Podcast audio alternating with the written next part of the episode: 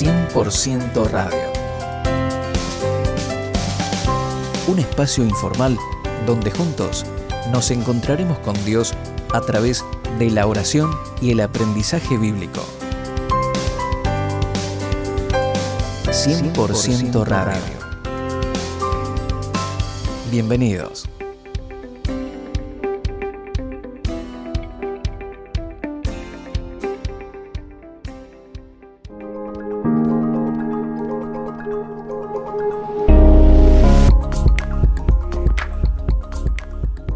Tal mis queridos amigos? ¿Cómo están ustedes? Es una alegría poder compartir este momento y este espacio junto a todos los amigos que cada semana nos acompañan en esta propuesta de 100% Radio.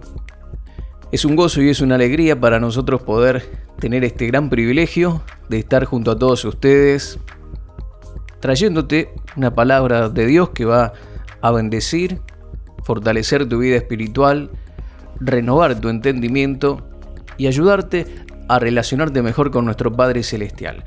Tengo la pregunta de un amigo, de un oyente, una persona que nos sigue a través de las redes sociales y me dejó en el correo una pregunta, quiero compartirla con todos ustedes, vamos a tratar de responder y sé que esto también va a ayudar a algunos de aquellos que puedan estar pasando por este tipo de situaciones. Esta persona en definitiva me dice que no siente la presencia de Dios, que en un tiempo había sentido bien fuerte, bien poderosa la presencia de Dios en su vida, pero ahora ya no lo siente de esa manera. ¿Y qué puede hacer al respecto? Bueno, sobre eso vamos a hablar en esta oportunidad. Así que mis queridos amigos, acompáñanos en este espacio que seguramente va a ser de gran bendición para tu vida.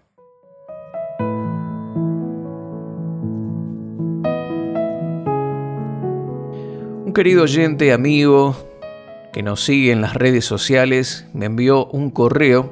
Si tú quieres hacernos algún tipo de preguntas, tienes inquietudes que quieres compartir con nosotros, cuestiones que estás atravesando, no encontrás una respuesta, tenés dudas y querés compartirla con nosotros para que podamos responderla a través de estos espacios radiales, escríbeme a marioserrano.live yahoo.com.ar, a Mario Rubén Serrano arroba yahoo.com.ar o también buscame en Facebook como Mario Rubén Serrano y ahí me puedes hacer llegar tu, tu comentario, tu carta, tu inquietud y vamos a tratar dentro de nuestras posibilidades de responder a las preguntas que nos dejen a través de esos medios.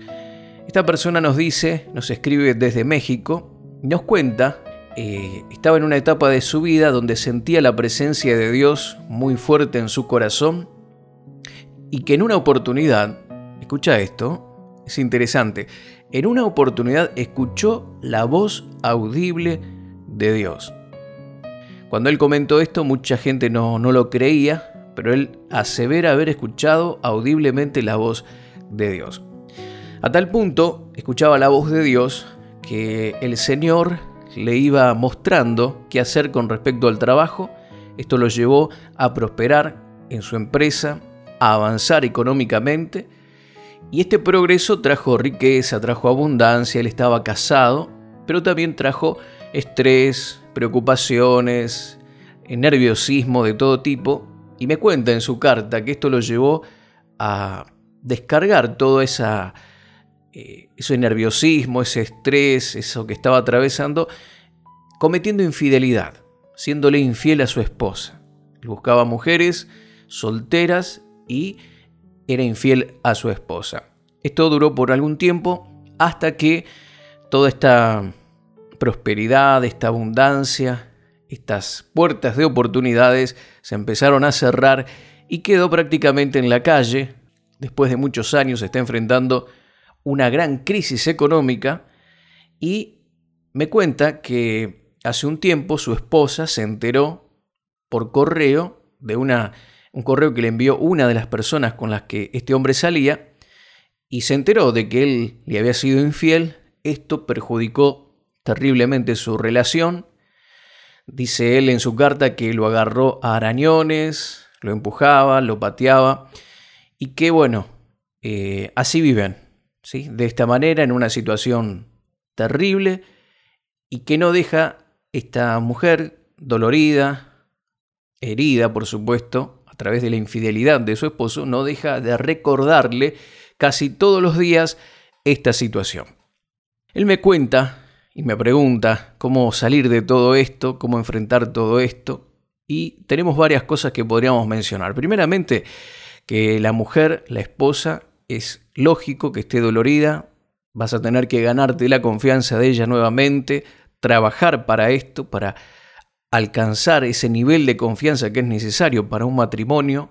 El matrimonio es un pacto, no es un contrato, y, son una sola carne. Los dos son una sola carne, entonces tienen que trabajar juntos en esto. Y mi querido amigo, vas a tener que tratar de ganarte nuevamente la confianza de tu esposa.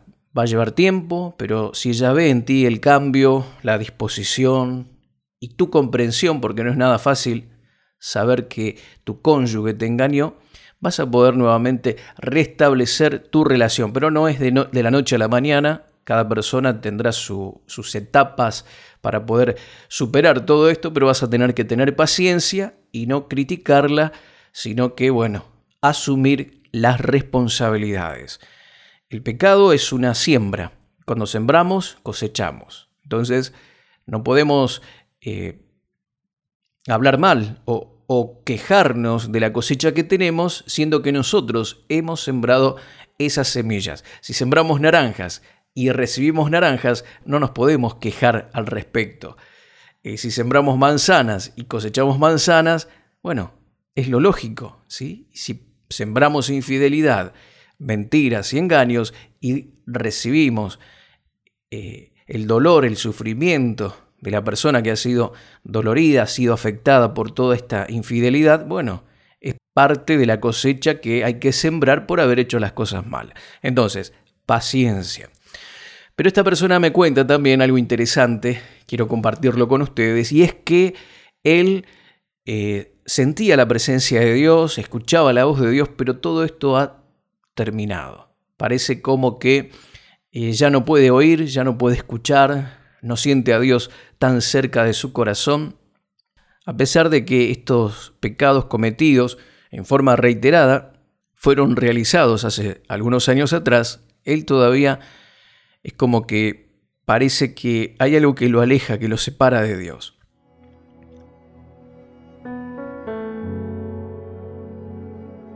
Mi querido amigo, quiero contarte, quiero decirte que Hebreos capítulo 3, verso 13 nos dice que el pecado endurece el corazón. Dice así, antes exhortaos los unos a los otros cada día, mientras todavía se dice hoy, no sea que alguno de vosotros sea endurecido por el engaño del pecado. Hebreos capítulo 3, versículo 13. No sea que alguno de vosotros sea endurecido por el engaño del pecado.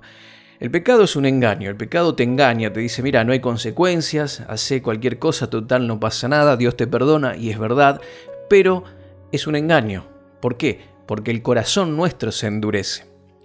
Nuestra relación o el amor que Dios tiene hacia nosotros, la aceptación que Dios tiene hacia nosotros, no se ve afectada. Si nosotros hemos aceptado a Jesús como nuestro Señor y nuestro Salvador personal y somos de la familia de Dios, somos hijos de Dios, nuestro Padre, como Padre amoroso, a pesar de que fallemos, a pesar de que pequemos, Él ha hecho provisión a través de Jesús. La palabra nos enseña que hemos sido reconciliados con Dios a través de la obra de Jesús. Ya no hay enemistades, ya no hay pleitos. El camino se abrió a través del sacrificio de Jesús y hemos recibido lo que se denomina el don de la justicia. Somos justos y aceptados delante de Dios y eso no cambia. Nuestros pecados, todos ellos, pasados, presentes y futuros, fueron clavados en la cruz. Entonces, el asunto del pecado hacia Dios no es un problema, Él hizo provisión. Sí es una situación difícil hacia las personas que nos rodean, ellos no son Dios, ellos necesitan que nosotros vayamos y pidamos perdón, nos arrepintamos, que esto es muy importante. Pedir perdón, eh, cualquiera pide perdón o confiese y dice, uy, lo hice mal, pequé. El tema es arrepentirse. Arrepentirse es cambiar de dirección, ir hacia otro lado, hacer las cosas diferentes.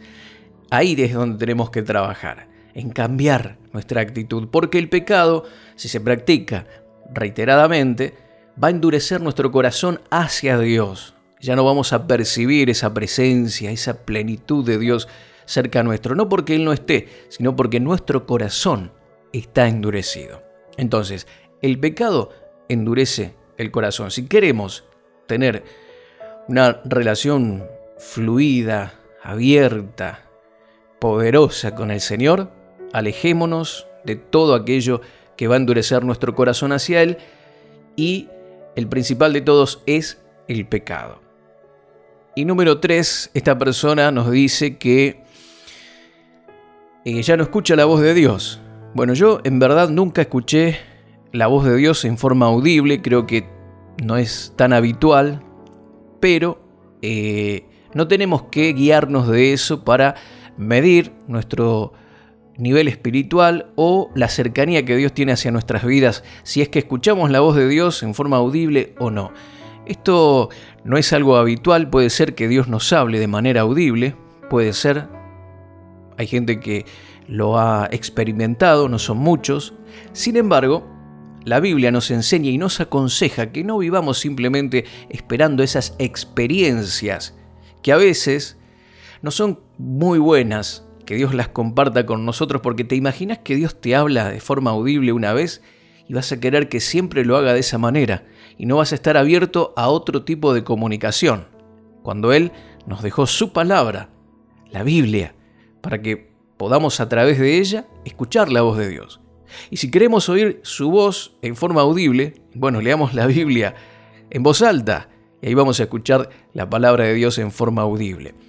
Dice un pasaje en Segunda de Pedro capítulo 1, verso 16 al 21. Aquí está hablando el apóstol Pedro y dice lo siguiente, porque nos hemos dado a conocer el poder y la venida de nuestro Señor Jesucristo, siguiendo fábulas artificiosas, sino como habiendo visto con nuestros propios ojos su majestad. Pues cuando Él recibió de Dios Padre honra y gloria, le fue enviada desde la magnífica gloria una voz que decía, Este es mi Hijo amado en el cual tengo complacencia, y nosotros oímos esta voz enviada del cielo cuando estábamos en el Monte Santo. Aquí Pedro dice, nosotros vivimos con el Señor, con Jesús, una experiencia sobrenatural. Escuchamos en el Monte de la Transfiguración, esto está relatado en los Evangelios, estábamos allí y Jesús se transfigura y, y oímos una voz del cielo que decía, este es mi Hijo amado en quien yo tengo complacencia. En otra oportunidad el Señor dice, a él oíd, en uno de los evangelios aclara eso también, y esto es una experiencia maravillosa. Y Pedro fue testigo de esto, él lo vio, él lo escuchó, fue maravilloso. Sin embargo, dice, pero tenemos también, verso 19, la palabra profética más segura. Es decir, tenemos una palabra aún más segura que oír audiblemente o tener algún tipo de experiencia espiritual. Tenemos esta palabra, la palabra profética, ¿Cuál es? La Biblia, ¿sí? La Biblia, a la cual hacéis bien en estar atentos como a una antorcha que alumbra en lugar oscuro hasta que el día esclarezca y el lucero de la mañana salga en vuestros corazones. Entendiendo primero esto, que ninguna profecía de la escritura es de interpretación privada, porque nunca la profecía fue traída por la voluntad humana, sino que los santos hombres de Dios hablaron siendo inspirados por el Espíritu Santo. Aquí hay mucho contenido. Pero en definitiva está diciendo ustedes pueden confiar en la integridad de la palabra de Dios. Todo el consejo de Dios está ahí, en la palabra. Es la palabra profética más segura. Y alguien dice por ahí, bueno, pero la Biblia la escribieron los hombres. Yo prefiero escuchar la voz de Dios audible y no leer un libro escrito por los hombres. Bueno, ¿sabes qué? Acá la Biblia no lo oculta eso. Aquí dice, que ninguna profecía fue traída por voluntad humana, sino que los santos hombres de Dios hablaron siendo inspirados por el Espíritu Santo. Está mostrando la manera en que fue escrita la palabra y por qué tiene integridad, y en primer lugar, porque no fue traída por voluntad humana. No es que los escritores de la palabra de Dios dijeron, bueno, vamos a escribir y nos sentamos a escribir como un escritor que quiere escribir un libro o se siente inspirado para escribir un libro. No, no, estos hombres fueron inspirados por el Espíritu Santo de Dios. Él los llevó a escribir la palabra. Y aquí, en ningún lugar oculta que fue escrita por hombres, pero aclara que no fueron cualquier tipo de hombres, sino santos hombres de Dios inspirados por el Espíritu Santo. ¿Sí? Dios no utilizó uno que pasaba por la calle o una persona que estaba eh, sumergida en el pecado, con adicciones para escribir. No, no, no, como a veces escuchamos canciones o idolatramos. ¿eh? ¿Cuántas personas idolatran temas y canciones de, artistas seculares que ellos mismos declaran haberla escrito o ser inspirados luego de consumir una dosis de droga? ¿Mm? Esta inspiración, por supuesto, que no es nada buena. Y la gente idolatra y adora esas canciones cuando tiene un trasfondo espiritual oscuro, negativo. En cambio, la palabra de Dios fue escrita por santos hombres de Dios inspirados por el Espíritu Santo. Podemos confiar en la integridad de la palabra y en ella vas a encontrar todo lo que necesitas para vivir una vida abundante y poderosa. Si escuchás la voz de Dios de manera audible, bien. Y si no, tenés esta palabra, que es más segura todavía, la palabra de Dios. Me dijo este hombre, yo no siento la presencia, no siento esa voz. Bueno, no nos guiamos, mi querido amigo, mi querida amiga, por las emociones. Nosotros somos gente de fe. Las emociones tienen su lugar en la vida cristiana, pero primero va la fe. No podemos andar por vista, como dice la palabra, sino que tenemos que andar por fe. El cristiano camina por fe, en la seguridad de lo que Dios dice. Dios dice que está con vos todos los días hasta el fin del mundo. Créelo. Dios dice que esta es su palabra, la Biblia, y que ahí tenés todo lo que necesitas porque es una palabra profética segura. Es la voz de Dios llegando a tu corazón. Bueno, créelo y recibilo porque es así. Tus emociones juegan un papel, pero no es el más importante. Primero la fe y, luego las emociones van a seguir. Cree lo que Dios dice.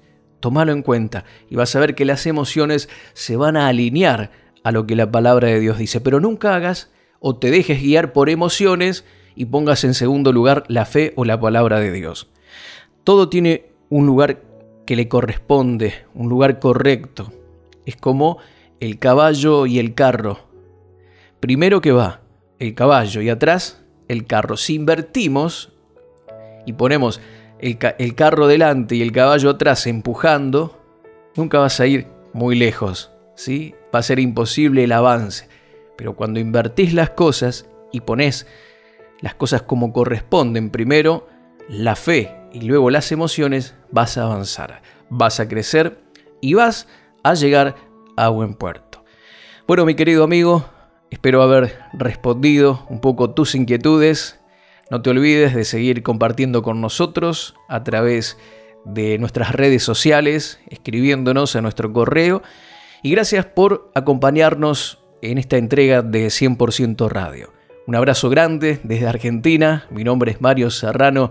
Dios te bendice y hasta la próxima.